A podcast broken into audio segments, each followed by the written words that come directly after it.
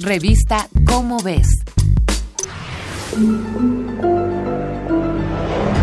En las películas y series policíacas, los grupos de inteligencia dedicados a buscar pistas que los lleven a los villanos responsables tienen acceso a tecnologías que en la mayoría de los casos nos parecen exageradas.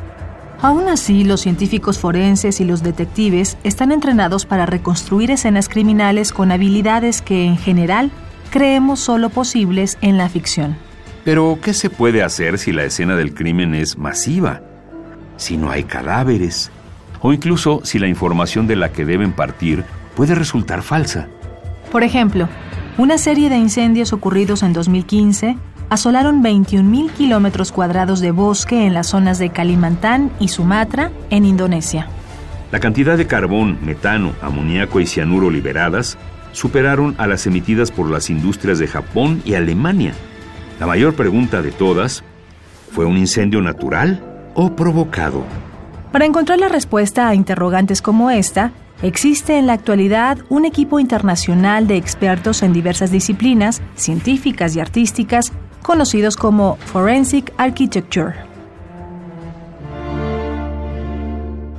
La arquitectura forense, denominada como una nueva área del conocimiento, combina prácticas de las ciencias forenses, análisis de estructuras arquitectónicas y procesamiento de datos analógicos y digitales. Del mismo modo que las ciencias forenses analizan los datos micro y macroscópicos de una escena, como los insectos de un cuerpo o el origen del fuego en una casa, la arquitectura forense estudia la geografía de un lugar para conocer las causas de conflictos bélicos, violaciones a los derechos humanos y daños ambientales. El arquitecto y profesor de cultura visual y espacial, Eyal Weisman, coordina el equipo de arquitectura forense desde 2010 con sede en el Colegio Goldsmiths de la Universidad de Londres. Ahí, científicos, abogados, periodistas, arquitectos, artistas, cineastas y proyectistas de software de distintas nacionalidades procesan toda la información que puedan recopilar de un solo caso. Textos, audios, mapas, fotografías, videos, recursos gráficos y cualquier otro recurso en la escena son considerados por el equipo para reconstruir las circunstancias de un hecho. Eso incluye las redes sociodigitales. Al analizar y comparar la información, permite mirar un mismo hecho desde distintos ángulos. Así se pueden cotejar versiones de los testigos, establecer coordenadas de tiempo y espacio y aportar así nuevas evidencias a las autoridades internacionales que lo requieran.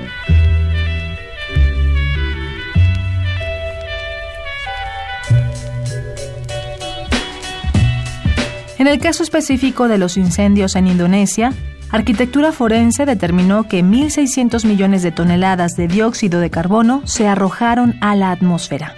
Que la nube tóxica se desplazó hacia el norte y el este y que fue responsable de más de mil muertes prematuras ocasionadas por los problemas respiratorios asociados. Además de mencionar la posibilidad de que los incendios calentaron el planeta más allá de los 2 grados previstos por el cambio climático. En México, y gracias al apoyo de distintas asociaciones civiles, Arquitectura Forense reconstruyó los acontecimientos ocurridos el 26 de septiembre de 2014 en Iguala, cuando 43 estudiantes de la Escuela Normal Rural Raúl Isidoro Burgos de Ayotzinapa Guerrero fueron secuestrados. Los resultados fueron alojados en una plataforma digital interactiva llamada Ayotzinapa, una cartografía de la violencia, que se presentó a finales de 2017 en una exposición en el Museo Universitario de Arte Contemporáneo.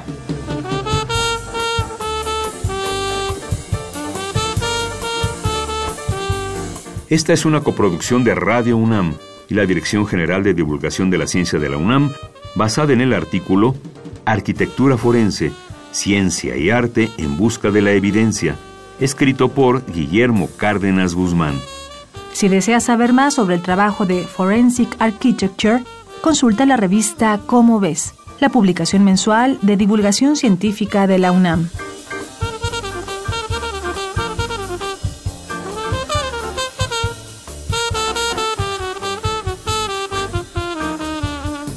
Revista Cómo ves.